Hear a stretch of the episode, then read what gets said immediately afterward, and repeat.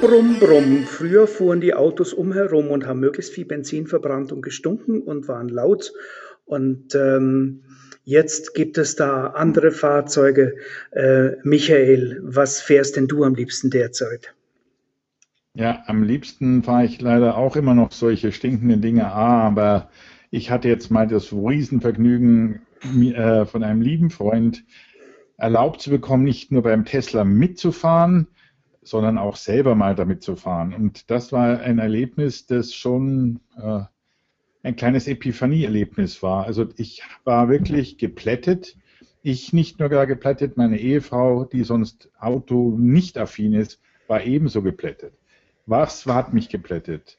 Erstens, es ist ein irres Gefühl, einen Wagen zu fahren, der nicht aufhört zu beschleunigen. Der ist schlimmer, als wenn man ihn drauftritt, als jeder Ferrari oder anderes. Zweitens, man muss nicht so fahren, man fährt auch gar nicht, sondern man fährt extrem intelligent und äh, misst eigentlich immer den Verkehr ab, weil man gar nicht will, dass einfach so ein Auto äh, wild rumgebremst wird, obwohl er natürlich beim Bremsen sämtliche Energie wieder rekuperiert und reinholt. Drittens, es ist ein ungeheures, schönes Gefühl, Auto zu fahren, ohne Krach zu machen, ohne Öl zu verbrennen, ohne die Umwelt zu verpesten. Weil man kann sich auch wirklich darum kümmern, dass der Strom, der da geladen wird, auch zum Beispiel Sonnenenergie oder ähnliches ist. Das ist dann jedem einzelnen Fahrer überlassen. Anatol, ähm, würdest du so ein Produkt Öko nennen oder wie könnte man es wie könnte man es anders verstehen? Ach, ich weiß gar nicht. Ich bin zum Beispiel passionierter Radfahrer. Ich habe so ein altes Auto, ähm, in das ich permanent irgendwelche, mein MP3-Player versuche irgendwie anzuschließen und das geht nicht. Und irgendwie, ich habe so das Gefühl, dieser Tesla, von dem ich jetzt auch schon viel gehört, aber ihn, wie gesagt, leider noch nicht selber gefahren habe, ist eigentlich ein äh, hochgezüchteter Computer. Gehe ich damit recht, Michael? Absolut. Also wenn man ganz hart sagt, ist das ein sehr großes Tablet mit vier Rädern dran was mich so fasziniert hat, ist nicht nur, dass man dort über das Tablet alles bedienen kann, sondern diese Intelligenz, die dem Wagen zu allervorderst drin ist. Also das ist eben deutlich und deswegen nenne ich solche Sachen Digital Native Products, Products oder wie immer, äh, die einfach angedacht sind aus der digitalen Welt und dann wie dann überlegt, wie kann man daraus ein Auto machen und nicht andersrum, wie die Automobilindustrie macht. Wir haben jetzt hier einen Verbrennungsmotor. Oh, wir müssten aber vielleicht noch einen Elektromotor dazu bauen. Wir bräuchten noch ewig viele neue digitale Gadgets und das führt dazu, dass dieses Auto ewig schwere Batterien, ewig schwere Getriebe und so und so viel Zahnriemen hat, um irgendwie auch Elektrik in diesen Wagen zu kriegen und damit Digitalität. Also unter einem Digital Native äh, Produkt würde man sich ja eher jetzt erstmal einen Fahrsimulator vorstellen. Was macht denn dann diesen Tesla wirklich zum Digital Native Product? Weil du jederzeit vernetzt bist. Also du hast nicht nur Vernetzung zu Tesla, das heißt zu jedem der Ladestationen. Du hast jederzeit Verbindung äh, technisch, dass die schauen können, was passiert. Natürlich ist der Wagen kontinuierlich im Internet verbunden über GPS. Das heißt, jeder, es ist der blödste Auto, das man zum Banküberfall nutzen kann, weil es wird alles aufgezeichnet. Man ist in diesem Wagen ein Teil eines Netzwerks und nicht mehr ein Lonely Rider on, on, auf der Autobahn. Aber ähm, ich frage mich, ähm, wie ist das von der Herangehensweise? Wenn ich heute BMW bin, kann ich ja eigentlich exakt dasselbe machen wie ein Tesla. Das heißt, ich habe genügend Kapazitäten, ein tolles Elektroauto hinzustellen. Warum kriegen die es nicht gebacken? Denken die anders? Ja, mit dem i3 haben sie es ja eigentlich geschafft. Das ist wirklich ein Elektroauto aus der Elektrik gedacht, mit ein paar kleinen Kompromissen äh, hin zum äh, Ingenieurtum dieser Firma. Aber mit dem i8, mit dem Sportwagen, sind sie ja wieder alle Kompromisse der Welt eingegangen, wie sie noch ein Motörchen mit reingetan haben und weil sie nicht daran glauben, dass heute schon ein Elektroauto pur in den Markt zu bringen ist, vor allem für sehr hohe Preise. Da ist natürlich dann auch eine gewisse, ich würde sagen, Vorsicht, man kann auch sagen Feigheit da, weil sie nicht an die digitalen Businessmodelle glauben, wie zum Beispiel Tesla, äh, die wirklich auch im Servicebereich unheimlich vernetzt denken. Also wenn man auf die sogenannten Supercharger, also wo man seinen Tesla wahnsinnig schnell, nämlich in einer halben Stunde wieder aufladen kann, fährt, dann ist der Strom dort gratis. Wenn man die, die komplette Verbindung ins Internet ist gratis. Das ist alles im Kaufpreis enthalten. Das heißt, hier ist auch ein digitales Businessmodell dahinter. Und äh, das ist das, was mich so fasziniert, dass hier neue Produkte kommen, die wirklich eine ganze Branche einfach von Grund auf umkehren und deswegen auch natürlich sehr viel Widerstand provozieren.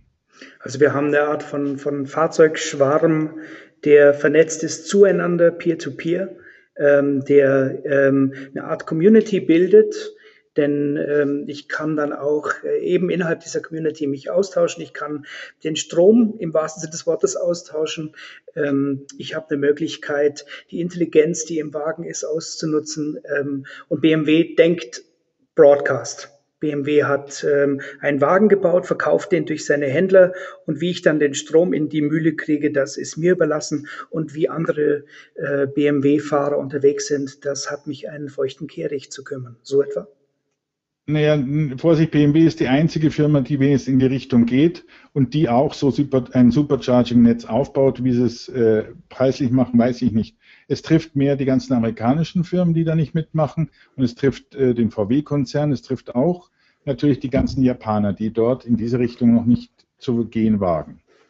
Das heißt doch aber in der Konsequenz, dass ich irgendwann den Wagen auch nicht mehr verkaufen muss, sondern gehört nach wie vor der Firma. Also ich, ich leihe ja heute Software auch nur, ich habe sie ja nicht gekauft.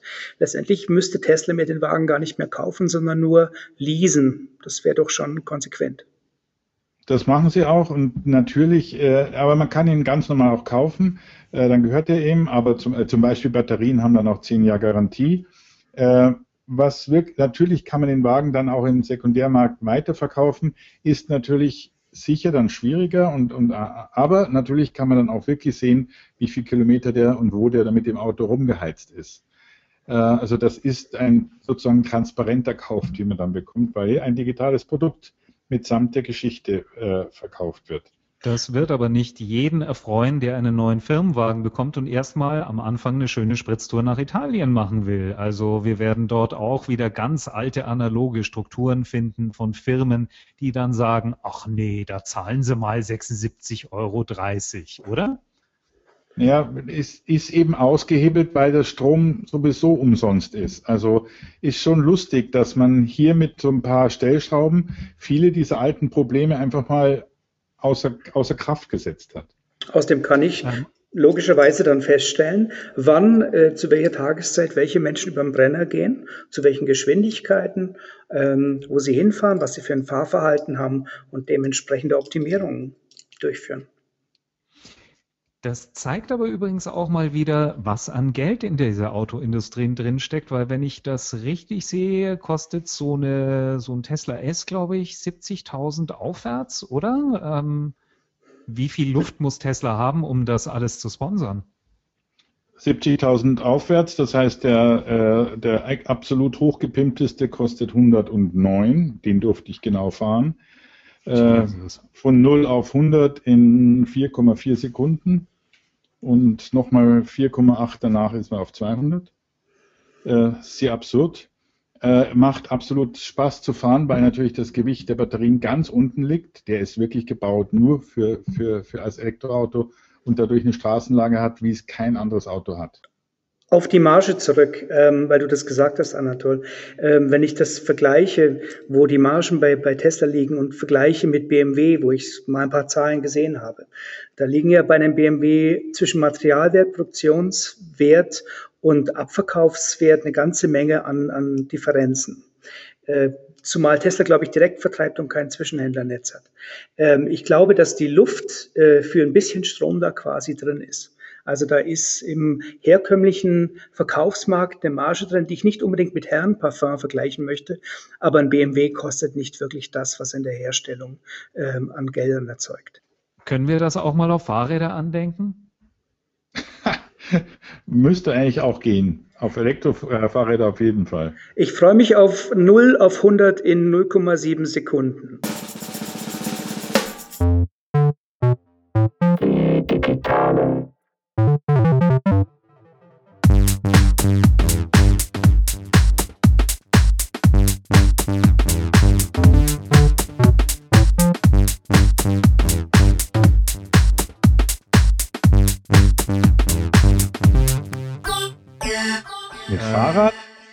Mit dem Fahrrad ist das möglich.